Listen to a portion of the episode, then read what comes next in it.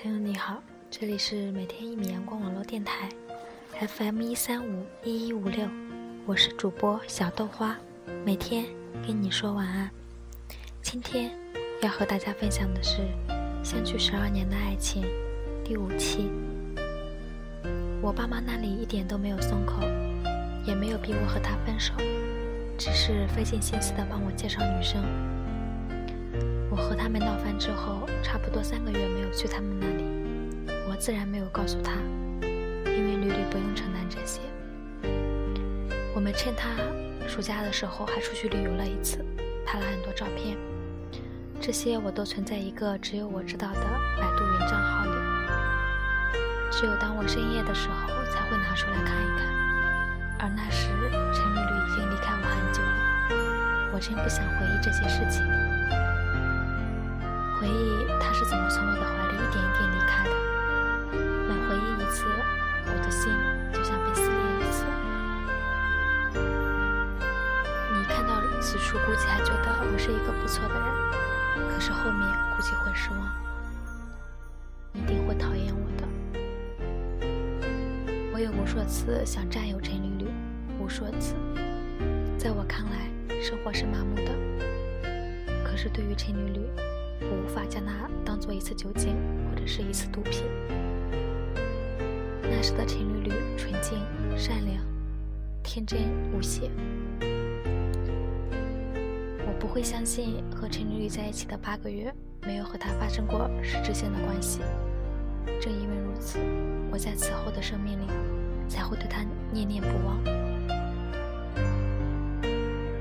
我总会一个人的时候想起他来。我现在很庆幸没有和他怎么样，这对我和他都是好的。可是我时而又会遗憾，因为这代表着我和陈缕缕都没能为爱付出最后的东西。我去见陈瑶，是我和缕缕分手的导火线。因为这一点，我至今都觉得对他是一种抱歉。陈瑶是我妈同事的女儿，刚留学回来。情镀金的那种，长得很漂亮，小我三岁。我在三个月后终于回家一次，是吕吕叫我回去的。我有点诧异，他此刻已经那么成熟了。可是我没有机会等到他更成熟，不然他肯定是一个很好的妻子。我妈低声下气地说：“只要你去见了陈瑶，我就再也不逼你相亲了。”于是我就答应了。我知道我妈这次是认真的，这几年一直给我相亲，他们估计也张罗的够了，看清了别人的脸色。我把这件事给陈缕缕说了，她就坐下来抠指甲，抠不下来还放在嘴里咬。我说我去了就回来，她没有说话，再给我选衣服。选好之后说：“大叔不能再客串了。”于是我们两个都笑起来，笑得有点苦涩。我后来想了想，就是第六感吧，预先感觉到了某种东西。我出门的时候，屡屡抱着我，起码抱了一分钟。我和陈瑶约在了一个公园见面，这是我第一次在公园里相亲，以前都是在咖啡馆、茶馆。巧。这预示着一切多么的不同。她果然很漂亮，和绿绿完全不是一种气质。我们以前见过，后来她出省读大学了，出国读研了，回来之后又在深圳工作了两年，一直都没有见过。我们寒暄了一下，然后就说到了绿绿身上。我本来想和她聊几句，可是没想到竟然忘记了时间。他是我第一次能深入交谈的人。我之前说过我和绿绿的情况，都是很浅很浅的交流，毕竟年纪摆在了那里。我不知道为什么我把事情和盘托出了。我不是一个控制不住嘴巴的人，但是毕竟我说了。我给他说我很想和绿绿结婚，只是他年纪再小，所以再等等看。他很武断地打断了我的话，说：“你从来没有想过要和他结婚，你把责任推到了年纪上面，只能说明你在拖延时间。”他很轻蔑地说：“你们男人都这样，明明不那么爱一个人，却欺骗自己说很爱很爱。”那一刻，我的脑袋一下懵掉了。我想张口辩解，可是心里似乎被插了一把刀。这把刀插在了吕吕的心上，我看着就心疼。虽然我不愿意承认这样，但是陈瑶说对了。或许我喜欢和吕吕在一起的感觉，但并没有想过要和他过一辈子。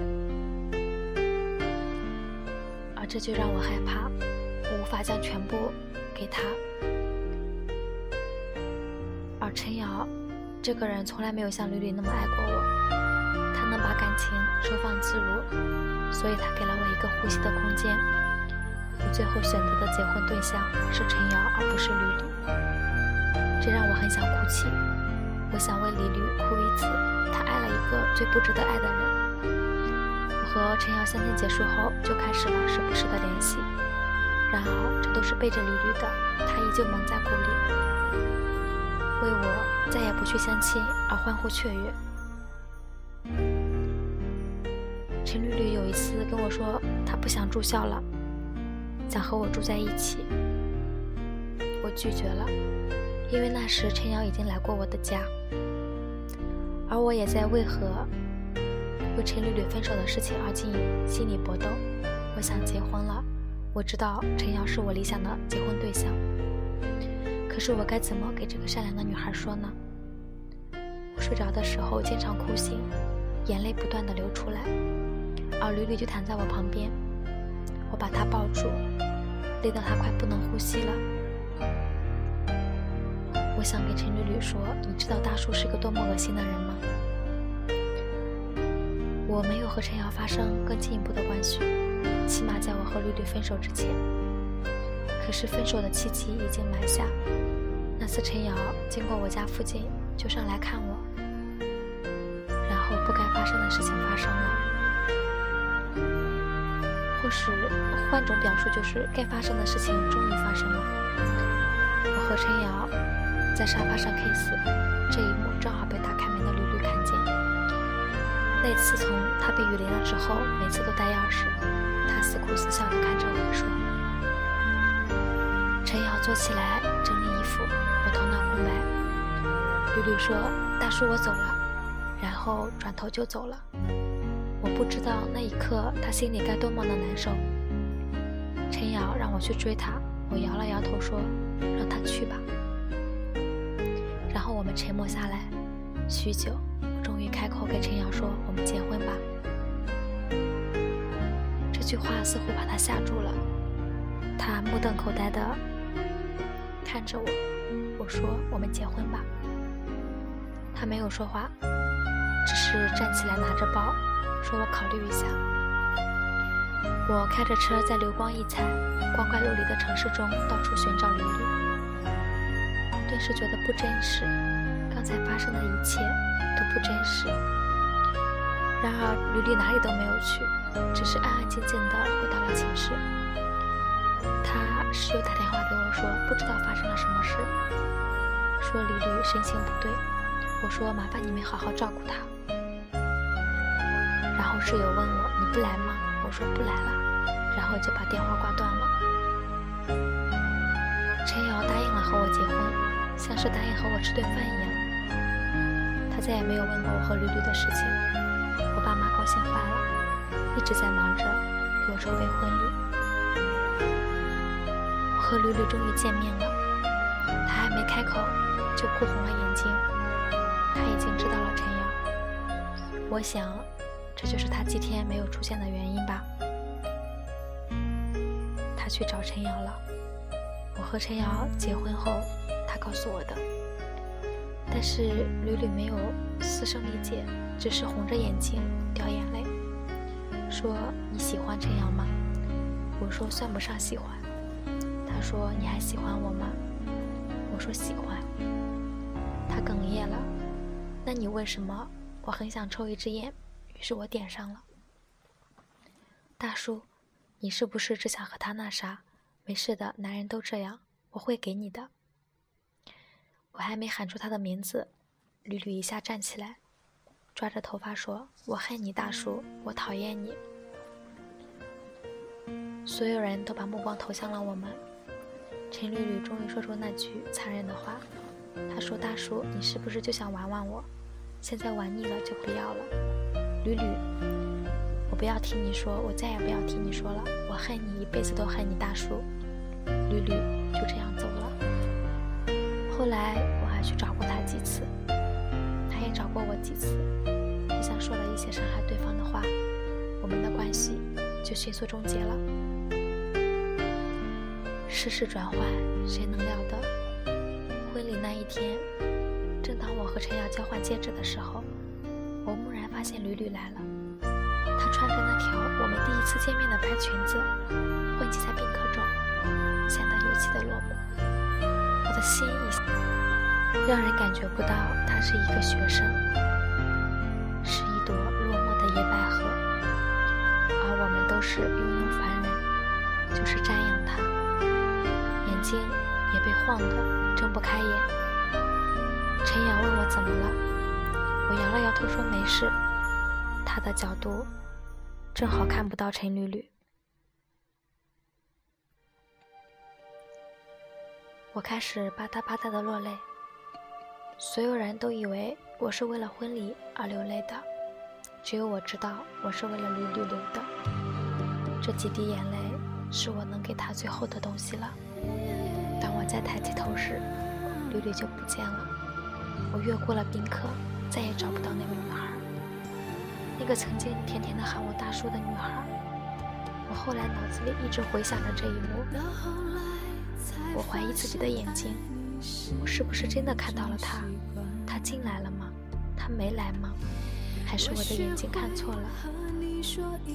陈缕缕不见了，也许还在这个城市，也许没在，但他的确在我的生命中消失了。我感觉做了一个梦，这个梦里屡屡来过，但梦终究不是现实，会醒的。那么屡屡到底在不在呢，我已经无法知道答案了。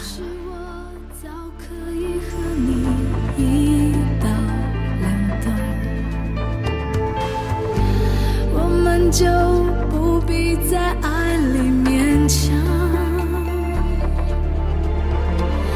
是我真的不够勇敢，总为你忐忑，为你心软。毕竟相爱一场。不要谁心里带着伤，